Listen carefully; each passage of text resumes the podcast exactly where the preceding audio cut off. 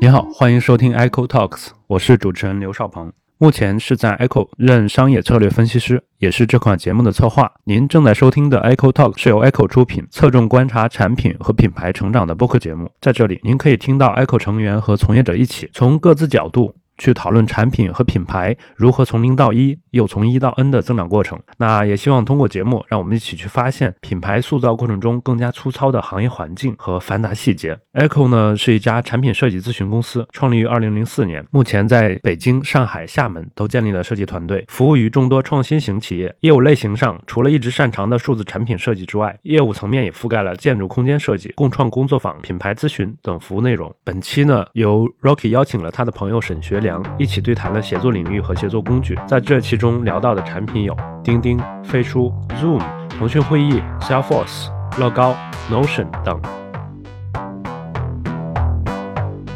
要不你老沈你介绍一下自己吧？那个跟 Rocky 确实是老朋友了，我们很早很早的时候，我们刚开始创业，零八年创业的时候。我们就知道 Echo Design 在零八年到一二年的时候，我们也在做用户体验设计，所以当时也知道 Echo 在北京做的非常棒，而且我们的方向跟 Echo 呢 有点不一样的地方，Echo 主要是在做其实 To C 的会更多一点，因为当时。其实 C 端的互联网企业是拿钱拿得多，给钱也给得多的。我们当时呢其实是偏 To B 的，商业上的原因呢其实也有。如果做这个用户体验设计外包，我能像 Echo Design 一样做的这个营业额特别高，特别 profitable，对吧？那当然也就一直做了。但是我们其实，在成都做呢，我们的业务的很多外包的设计设计的那个那个钱啊，其实一般都是你要过半年或者过一年才能全款收回来的。所以呢，钱是赚了，但是其实都基本上在在账上。所以后来我们一二年，我们自己转行做了团队协作产品 Tower。然后也很幸运的，就是很快拿到了红杉的两百美金，那就在这个 to B 的这条路上，一直从一二年开始走到现在，也走了有八年的时间了。那咱们就直接进入今天主题，我觉得就想，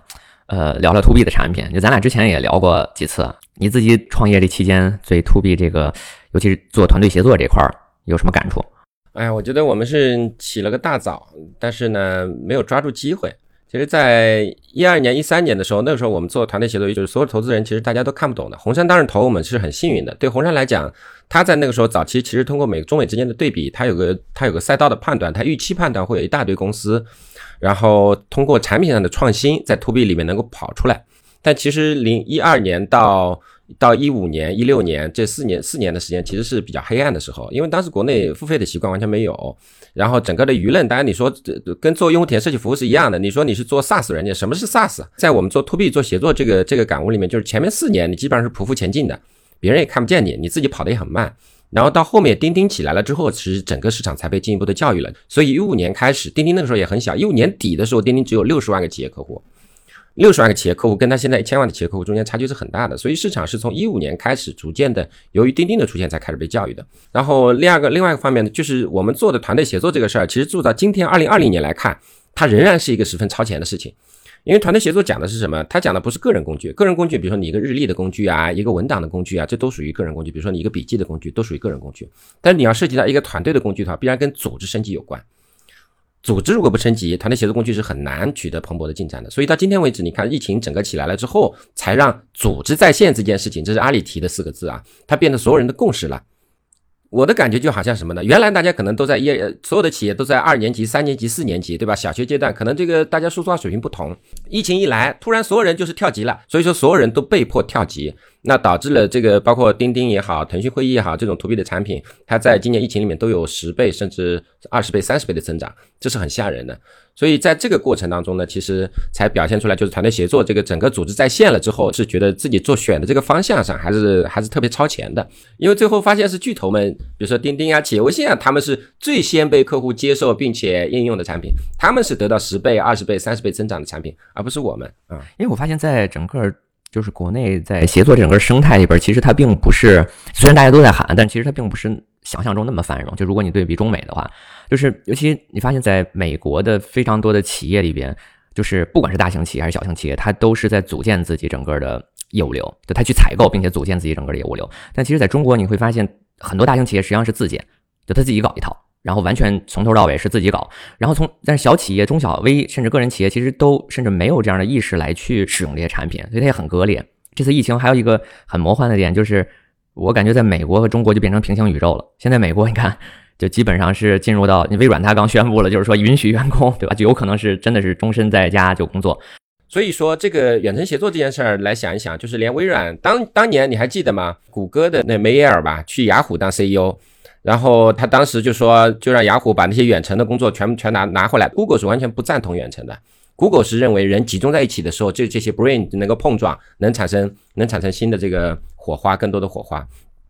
所以那个他当时回雅虎之后，第一件动作就是所有远程的工作，要么就离职，要么就回公司上班。那所有的硅谷也在评论说这件事情到底是不是能拯救雅虎啊？实际上也并没有嘛。那反过来，在疫情之下，其实像微软啊，其他的公司被迫来进行远程，那其实他们的业务反而是可能是全美经济里面影响最小的。这波疫情对微软的利好是非常非常大的。然后微软的整个基础设施啊，它的协作的方式啊，其实数字企业这方面是占非常大优势的。疫情之下，让这一切都变得合理，但是。嗯，可能做 to B 的很多企业，就是或者是工具，包括我们在内，是没有准备好在这个疫情底下怎么去抓住这波新的机会的。to B 的产品有个特点是什么呢？当你有一个 idea，好，你想去实施，然后最后再去投放到用户，再去做内测，然后再再去做调整，差不多的周期要六个月。第二个，客户他适应这个产品的周期也很长，所以你看这次疫情里面，其实能够迅速响应变化、产生爆发式增长的，基本上都是用在企业里面的 C 类的应用，比如说视频会议就是典型的，我要开会拉你就行，这个跟 To C 产品有什么太大的差别？像 Slack 这种产品也是增长的比较快，但总体上是跟 Zoom 来讲是不可相比的。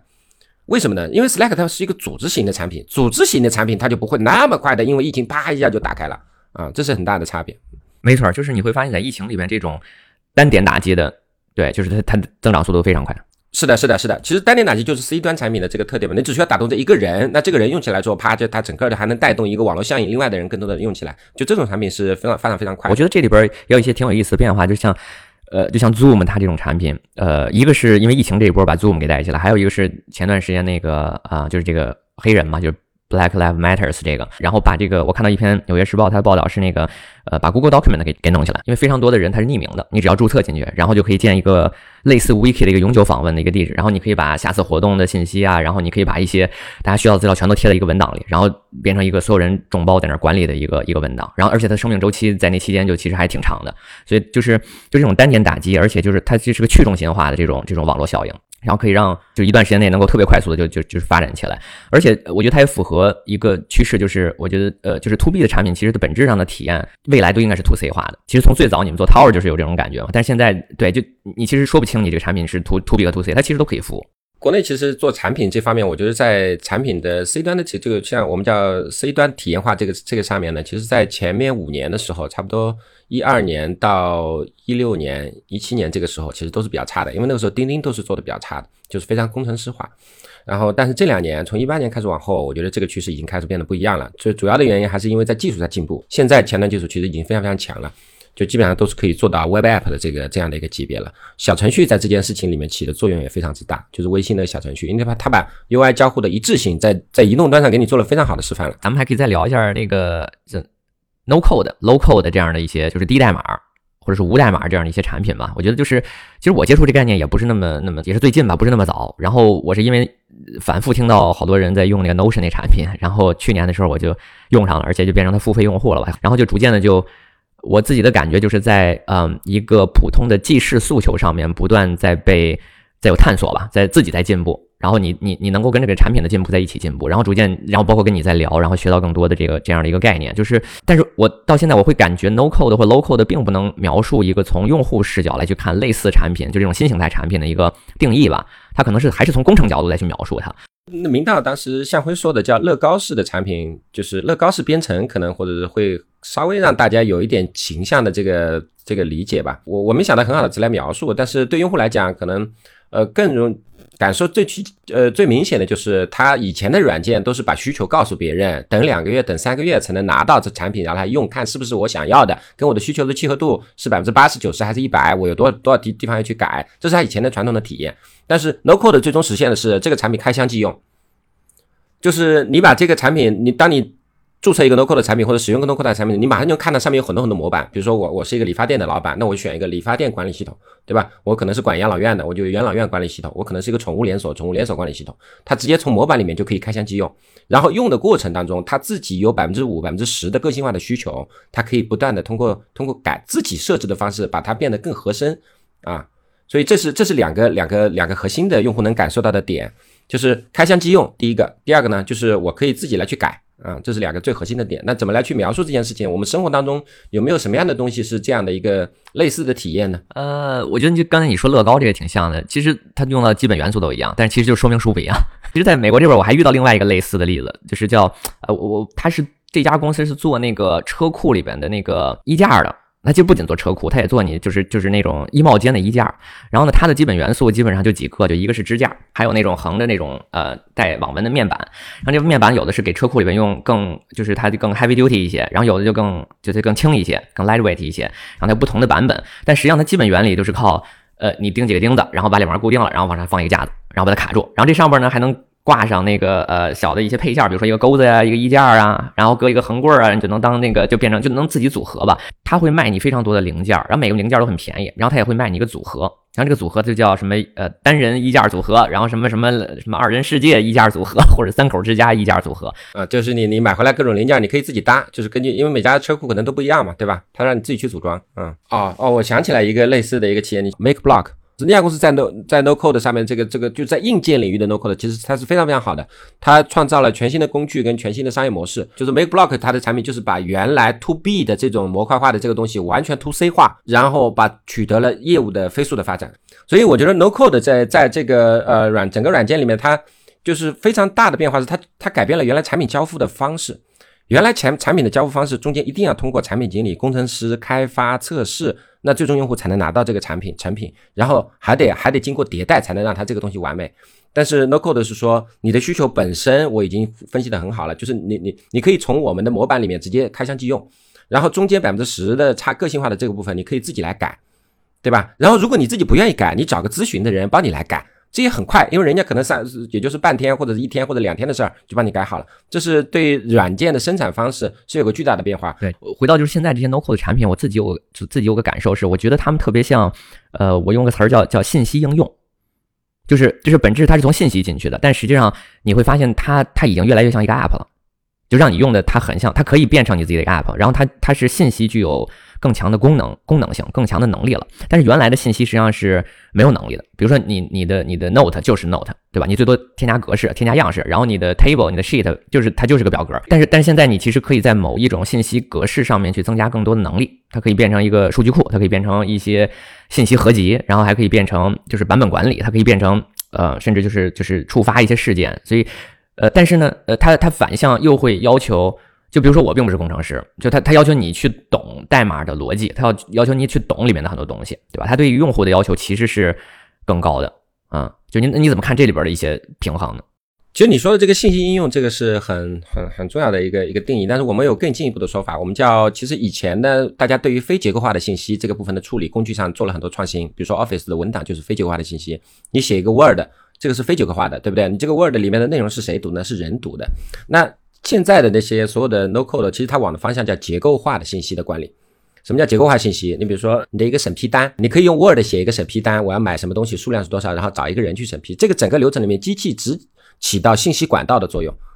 它不能作为信息处理的节点的作用，因为每一个信息处理节点都是人，因为它是非结构化信息。但审批如果是一张结构化的审批单，这个审批里面有金额、品名、规格，什么东西都弄好了，机器这个逻辑就可以介入进去。比如说金额超过多少，我就要增加一个审批人，这就是结构化信息带来的好处，就是人跟机器的结合会结合的更紧密，而且机器能做的工作更就更多。所以这个整个的演进的过程是非结构化的协协作往结构化的协作这个。这个方向在迈进，就导致了 No Code 它在信息管理上的要求，它就要求是结构化的，而且对管理这个能力上的要求，它要求是个性化的。所以这是这是非常大的一个变化。可能现在新的平台每个人都在说是 No Code，我觉得哈，最早的 No Code 是什么呢？其实是已经做了十几年的 OA 审批，就是一个非常典型的 No Code。如果你要新定义一个审批，比如说你你新定义一种采购什么东西的审批，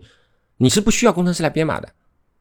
你只需要重新定义一张表单，重新定义拖拽那个流程就可以了。而且这种应用的使用方式也是开箱即用的。你有一个管理员定义了之后，所有的员工，当你打开审批界面的时候，就有了这个东西。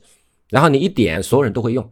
反正很多 OA 公司它其实做的更多的复杂的什么呢？更多首先它的表单能力很差。它的表单应用涉及到前端的自定义，他们做的不好，所以这个部分体验是减分的。第二呢，流程的那个画流程图、定义那些逻辑，他们做的很复杂，很多都是买了 OA 之后需要工程师由那个卖 OA 的工程师呃公司来派工程师来做二开。当进入新的一代，你看钉钉的 OA 它是什么全面打击，以前买 OA 的。成本差不多是五万、十万这样的一个一个一个级别，稍微复杂一点可以卖到五十万、一百万大公司。而且以前这些 OA 也需要销售上门去卖，卖完了之后要去做定制，所以它的整个的业绩也就是几个亿这样的营收这样的一个规模。然后等到钉钉的时候，你看他把这件事情就全部创新了，他把 OA 变成了一个相当于一个零代码这样的应用的情况，让所有的你两个人、三个人的公司、四个人、五个人的公司也能用起来，而且完全免费。钉钉早期的在在在吸引中小企业这一波里面非常非常重要的是。O A 的免费，像打卡这些只是对它的活跃的提升有用，但打卡的覆盖面明显没有 O A 那么广。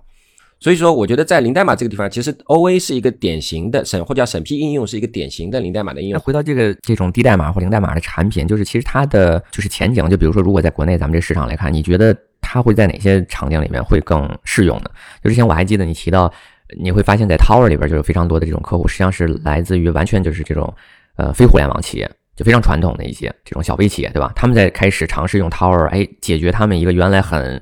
线下的一种一种需求一个场景，然后他现在把它变变到线上了，然后 Tower 就可以解决的很好。这都是你可能意料之外的。那你觉得像在整个这个发展趋势，是不是这部分其实他们是一个被未被服务好的，就极大未被服务好的一个人群？我觉得在零代码这个是一个可能十年二十年才会遇到的一个全新的机会。那在这个过程里面，呃，大家激烈争夺的肯定是一线城市，这个就是在物理世界里面的一线城市。一线城市其实它的供给是足够的。你在这里面呢，其实大家就是红海里面去拼杀，那那大家就是靠拼产品、拼体验、拼价格来来去来去拼，我觉得这个没有什么太大的差别。但是另外更大的机会其实是在什么呢？是在三四五线城市。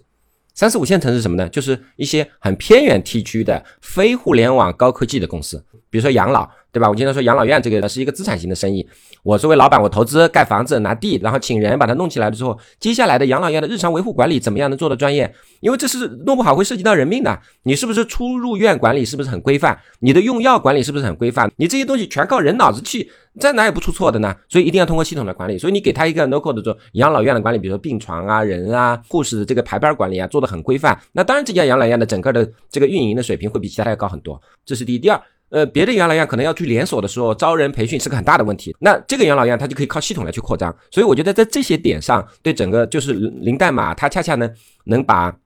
它的价值发挥到最大。所以零代码在这些缝隙里面单一的把它切进去，它的价值是非常大的，而且它对整个社会的这个效率提升也是也是也是非常非常高的。我所以我觉得零代码也是一样的，就是它的真正的广阔市场是在于那些非互联网、非高科技偏远地区。其实我特别喜欢你之前说一句话，你说大草原上有那么有那么几块巨石都很坚硬难啃，对吧？然后大家都去啃那个石头，但实际上石头之间那个缝隙、那个草地是非常非常大的。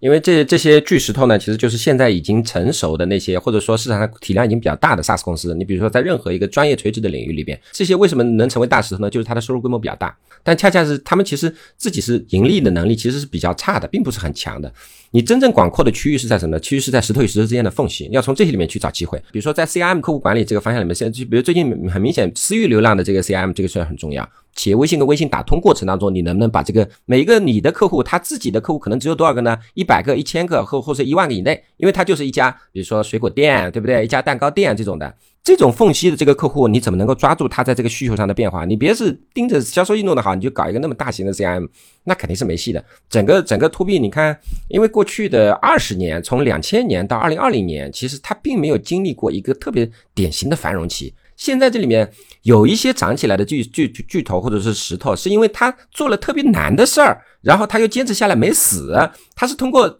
不断的滚滚滚滚滚，一层一层泥裹上去的，它并不是自己真的是在这个里面占了市场里面占有非常大的占有率。就具体到产品上面，我我自己的感受有几个点是特别核心的。第一个是你如何去掌握那个信息的单元，就是作为你的这个无代码的这个这种元素的搭建，这个这个乐高块的那个最小单元吧，应该这么去讲。然后第二个是呢那个模板，就你到底 offer 了一个什么样的呃场景，或者说一个需求给你这个特定的目标用户群，你得能够让你的这个元素能够搭出这样的场景来，然后又足够。简单被理解，你得不停的好像在这两个之间去去调整组合，是吧？而且从第一天就得有这样的想法，是你你在为这样的平台去设计，而而不是再去做一个传统的一个场景下的业务流程。对，这就所以做这种零代码这样的平台，它一定是一个业务对业务理解非常非常强的这个创始团队才能把它做得很好。这技术的这个洞见也一定要有自己的独特的技术洞见才能做得好。因为像这种我们讲的，因为它是结构化的协作，像这种零代码平台，它就要求什么呢？它是要求所有的信息数据之间它完全是通的。比如说 Airtable 都满足不了这个要求，Airtable 是客户与客户与客户之间的信息肯定是不通的，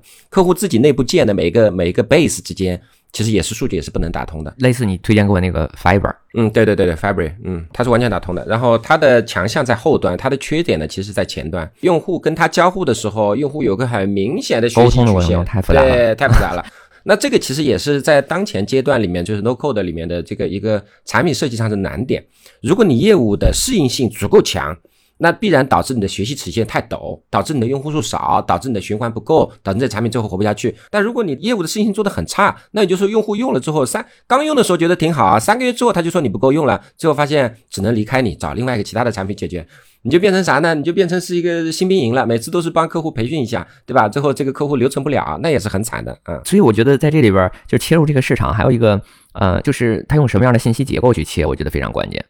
就是比如像 Airtable，它切进去，其实它占的是表格这个，因为从它的角度来看，我我记得还有一句话，就说非常多的创业公司实际上都是从 Excel 里边做出来的。刚开始就是一个 Excel 表，然后做着做着不够用了，自己搞个软件吧，然后后来发现这是一个行业的通用需求，然后对，所以所以 Airtable 就就站在这样一个角度上去做了一个，呃，对，就是这种 Spreadsheet 的这样一种形态，但是实际上它的缺点又在于其实。从我的观点来看，spreadsheet 不是所有信息，就是它并不能通吃所有信息的结构，而且它的局限性也挺明显的。然后你像 Notion 可能就是从 Note 进去了，对吧？就切进去了。包括更早期像这个对 Evernote 之类的，但是它就比较传统了。但如果你看像 Fiber 这种，对吧？它的后端确实非常强大，但是它前端没有一个用户可认知的、可清晰认知的一种形态。所以在这里边，就是你怎么去找到那个一个一个一个既定的信息形态是用户已经熟知的，但是它。后边又足够强大，可定制性、适应性又足够强，就这个大家我觉得都还没有找到路径，所有人都在都在尝试，但是一定是从用户侧来想办法。就是不能从就是工程侧来想办法，工程侧应该是从用户侧的一些洞见、呃一些一些需求，最后能找到一些技术上自己特别牛逼的解决方案来来完成实现这样的需求才能完成的。因为我看了也也有很多公司去做那些 no code 呀，或者是去做 low code 的平台，都是基于一些工程上的理解跟抽象，在尝试往用户侧去贴近，但是其实效果都很差。所以你觉得正向的方式还是从用户侧去找到那个洞察，然后用技术去支持它？是的，是的，是的。Airtable 就是就是这样的路径，Airtable 是。仲裁是说，很多小公司都是拿 Excel 来当软件用的，对不对？只不过这个软件就是，呃。编这个 Excel 的一个人用的顺而已，它不是一个协作型的。那他就认为这件事情当然应该在线的，因为协作，因为你做一个 Excel 的管理系统，最终是要更多人来使用的嘛。然后本身 Excel 也，它在这一点上不是它当时这个产品 design for it，所以它有很多缺点。呃，那个 Airtable 就从这个点来去切入，然后再推动他说，那如果我要在线的来实现一个像 Excel 一样的强的数据管理的一个一个功能的话，那我我在技术上应该怎么去支撑它？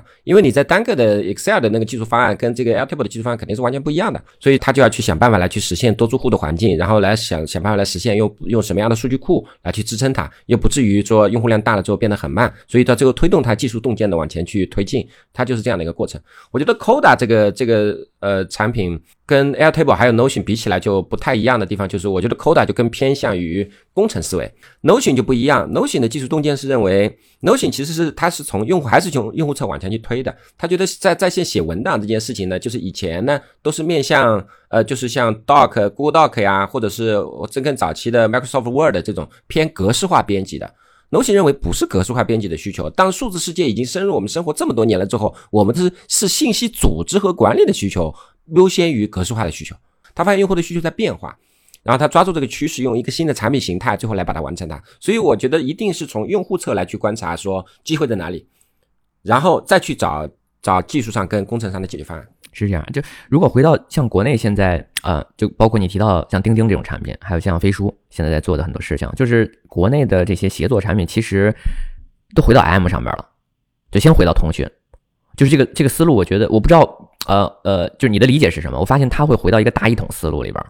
就是它的底层需求是通讯，就大家先把通讯问题解决，就像你刚才说的，就先能聊起来，对吧？都在都在上边，然后包括其实微信，我觉得也是一个，就是微信，我自己觉得就是企业微信它成长不起来，就是因为微信做太强大了。但是但是整体上来说，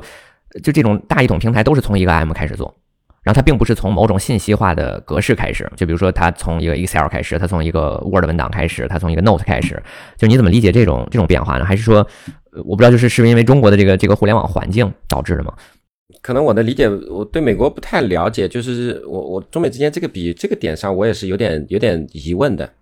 就是照理说，组织在线这件事情其实是第一位的，因为你如果是要让一个公司开始来去输用多用一些数字化工具，你一个一个工具用的话，它会非常零碎。比如说我们经常看到，就是包括去硅谷参观的一些公司也说，其实，在硅谷里面一些创业公司里面用十几二十个 SaaS SaaS 软件，这是很正常的一件事情。但是这里面的这个账号怎么能够统一呢？一个新员工来了之后，你要给他开十几二十个账号，这多麻烦呀！离开的时候还得关，对吧？授权这一大堆问题啊。然后这个产品产品之间如果是不通的，那你这个也是很痛苦的。你在 Slack 里面如果不能丢一个 Google Doc 进去，然后就马上能协作，这明显是有问题的。那但是美国好像这方面的这个痛苦并没有太多，这这可能背后的原因是大家在 SaaS 与软件之间的互操作性上其实做得很好的。在国内基本上所有的 SaaS 软件都是割裂的。对于国内的公司来讲，你只要用 Tower 的公司，绝大部分它都已经有一个钉钉，有个企业微信，或者甚至有个飞书啊之类的，它它的沟通问题它肯定会第一步先解决的。我所以这个是合理的路径。所以美国也很奇怪。呃，为什么会导致这样的结果？那包括，但是美美国也表现出来，像 Slack 这样的产品，其实很快很快的它就增长起来了。其实不是说美国人不爱在群里聊天，Slack 不就是群里聊天吗？他也爱在群里聊天，沟通确实是最核心的需求。我觉得在在国内的这个这个平台里面，没有，如果是说我们按功能性来去排，什么样的功能能突破一千万用户的这样的一个门槛，IM 绝对是啊，在线文档肯定也是嘛。然后在线的文件共享肯定也是，视频会议功能肯定也是啊，这类产品是能够突破一千万用户的，所以 IM 来讲，对现在做平台型的，它是必然会去做的。所以我有点奇怪的就是从，在美国花一万美金才能买到的十款软件，你可能在一个钉钉上，就就就能都搞定了，而且免费，这么大的优势，为什么会打不赢呢？在产品上它是很呃是成立的，但是在商业逻商业的现实上好像它没有成立。我知道了，我补充一点，其实在国内的话，我们是没有一个公司的组织架构，或者说我们有个账号体系的，我们特别分散。跟美国我们我有个非常大的差别是在这儿，任何一家小公司一开始说不会在账号体系上是统一的，只有要用了钉钉或者用了企业微信才能统一。但在美国不是，美国是邮箱这件事情极度发达，邮箱，比如你大家都用 Gmail，这这个账号体系已经搞定了，所以我有没有个企业 M 这不重要。其实最重要的是，你是不是有一个账号体系存在？我觉得邮件还是一个上一代互联网的整个就去中心化思路的一个 ID。比如说我在这边经验就是，我用邮箱是我的一个网名，别人会觉得很奇怪，对他就觉得，哎，这个你为什么不用你的真名来当你的邮箱？对啊，你为什么不直接用 Rocky，对吧？嗯，对我用 Rocky，但可能就是它不是我就是真名的那个 ID 嘛，就是就是跟你的拼音的那个名称嘛，他会觉得这个对不上，就会觉得很奇怪。我遇到通常就是我在这边沟通的一些朋友或者就是有一些小孩的家长之类，他们都会就真的是真名。然后它后边那个 ID 就是可能是某个学校啊、某个公司啊，或者是它也是 Gmail，但是前面的名字一定是真名。但比如说咱们认为邮箱它就不是一个真实 ID 了，就从咱们的角度来说，你的真实 ID 可能是映射在微信上的。对对，你在在国内你的邮箱要是拿你自己的真名，你会觉得特别怪，对吧？还有一个呢，我自己的感触是在美国有大量的这种传统产业，就是中小微企业，每个人的信息化能力是非常强的，他们都会非常高频的使用多种互联网工具。就他们对于这个是就是就是接受程度是极高的，然后他们对于这个使用的呃能力也是极高的，所以我自己感觉在很多时候，就一家中小微企业，他们用几个零散的功能性产品，它都确实有自己的 ID，就像你刚才说的，很很复杂注册，但是它马上就能上手就用起来，他就他用一些他用一些功能性的东西，把自己的业务流能够马上组建起来了，确实从思维模式上会有不太一样的这种地方。你看这种工具的演进，对吧？还有疫情这个推进整个这个方向，就是你觉得组织会有什么新的变化吗？我觉得，我觉得现在已经开始发生一些变化了。在深圳，不都允许全新的劳动关系的存在了嘛？它并不一定是说就是让大家大胆创新。所以我觉得员工和企业之间的这个呃关系会变得越来越松散，更偏向于按劳动付出的内容来复仇的，就是像滴滴这这跟他的司机之间的这种关系一样。第二个，对组织来讲的变化呢，就是他必然要去接受他的员工跟他不在一起。我觉得远程这件事情，他一定要构建出来能力。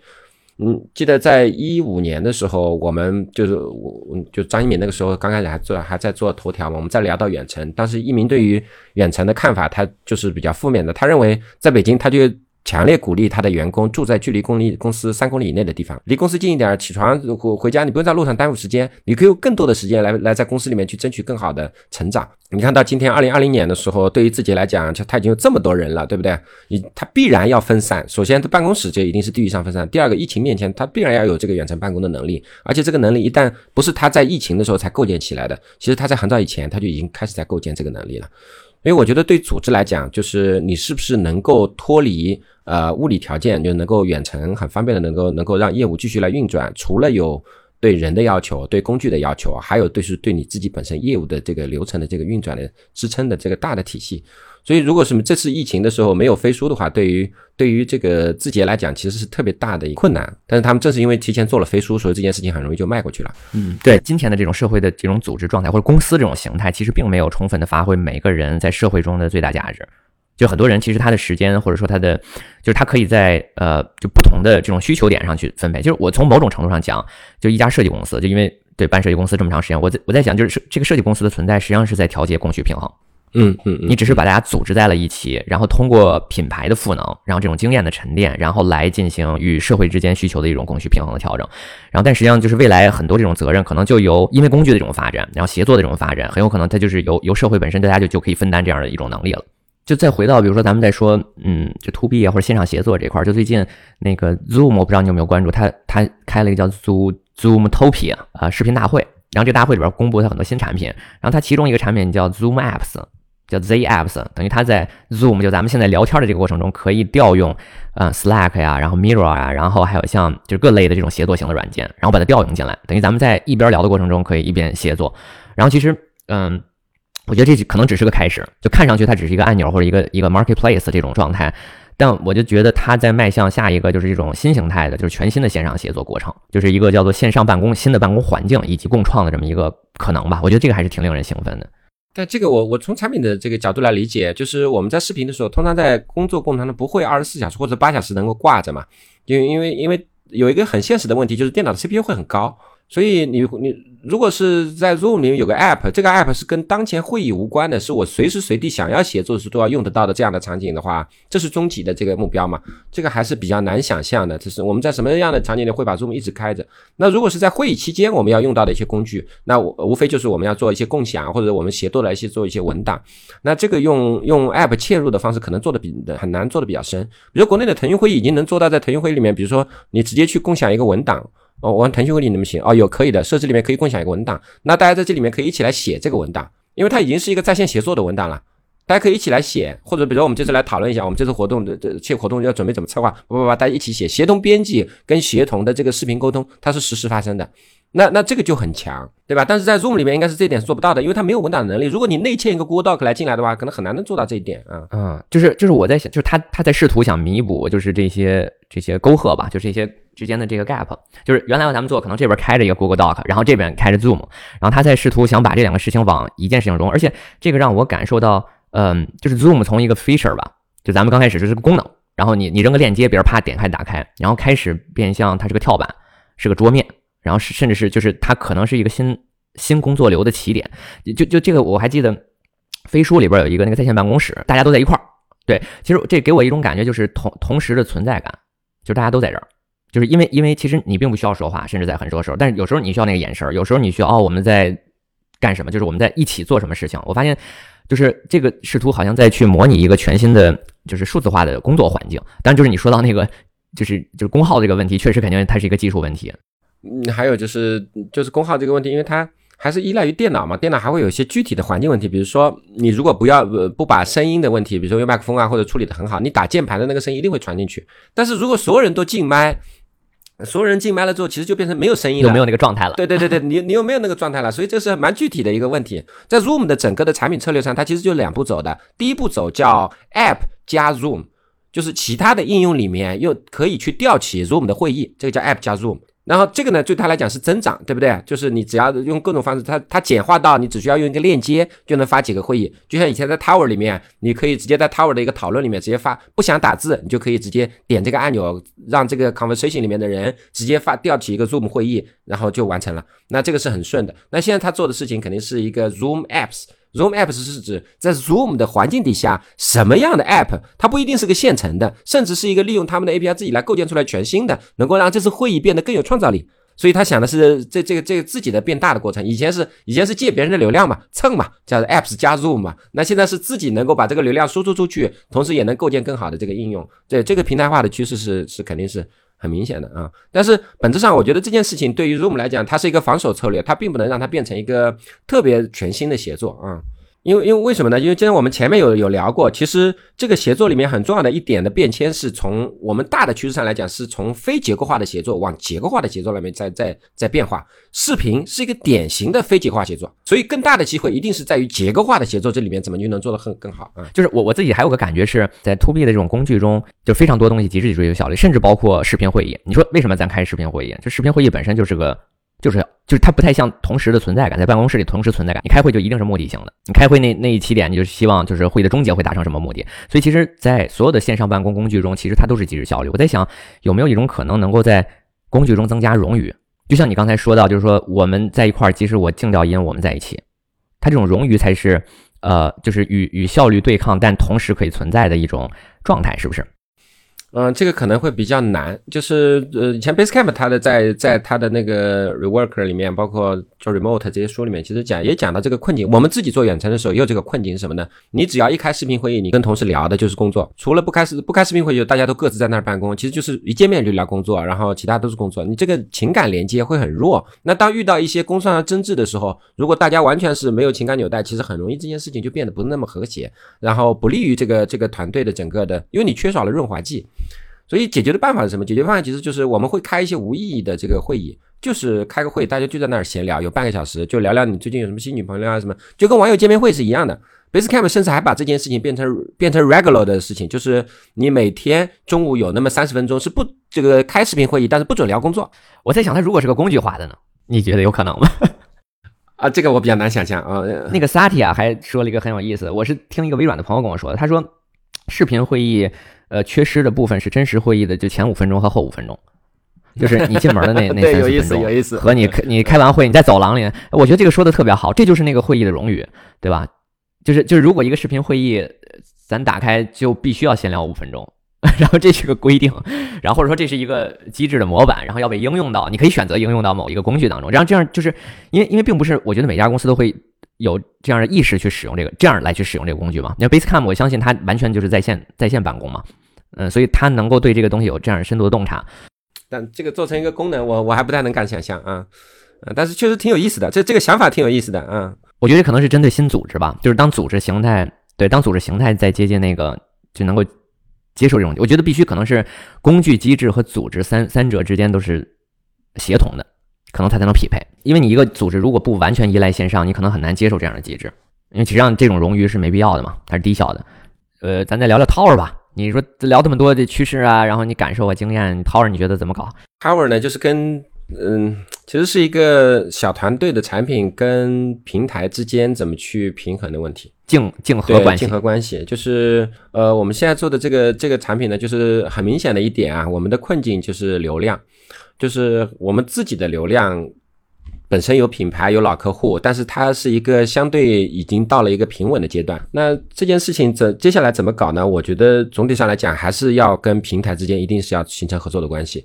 就是要在比如说飞书啊、企业微信啊、钉钉上面一定要能够去有 Tower 的这个，比如说呃我们新的叫叫就是。呃，产品的协态，就 Tower 的产品要做一个升级，把跟平台呃重叠的部分，比如说我以前我们也有文档的功能，那平台都已经有那么强的文档，你肯定就不用做了。所以我们应该把产品的内核做得更窄，就是专注在去做任务协作和项目管理这个专业的方向上去做。如果讲通用的协作，我认为这个机会已经不属于我们这样的小公司了。啊，不管我们对趋势看的有多准，但这这已经没有用了。所以应该是在专业的工具上，就任务协作和项目管理这个专业，比如说呃领域上做的越深，然后跟平台之间形成合作关系。比如说，只要做项目管理，那这样甘特图这种专业的视图你要去做，对吧？你有 milestone 的这样的定义，对吧？你有 portfolio 就是你项目组的这个概念，你甚至还会加上加上一些绩效公式统计的，往这些深的地方去做，结合场景去做，这样才能把这个产品的价值能做得更深，然后然后跟平台之间的合作关系才会更顺。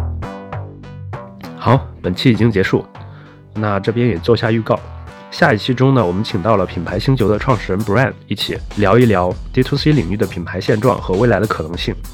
那在下期中呢，Echo 北京的合伙人 Jessica 何晓也会加入对谈中。如果您对本期呢有任何的反馈，我们推荐在小宇宙中写下您的反馈。当然，您也可以通过 Echo 的公众号与我们详细沟通。Echo 的公众号是 E I C O。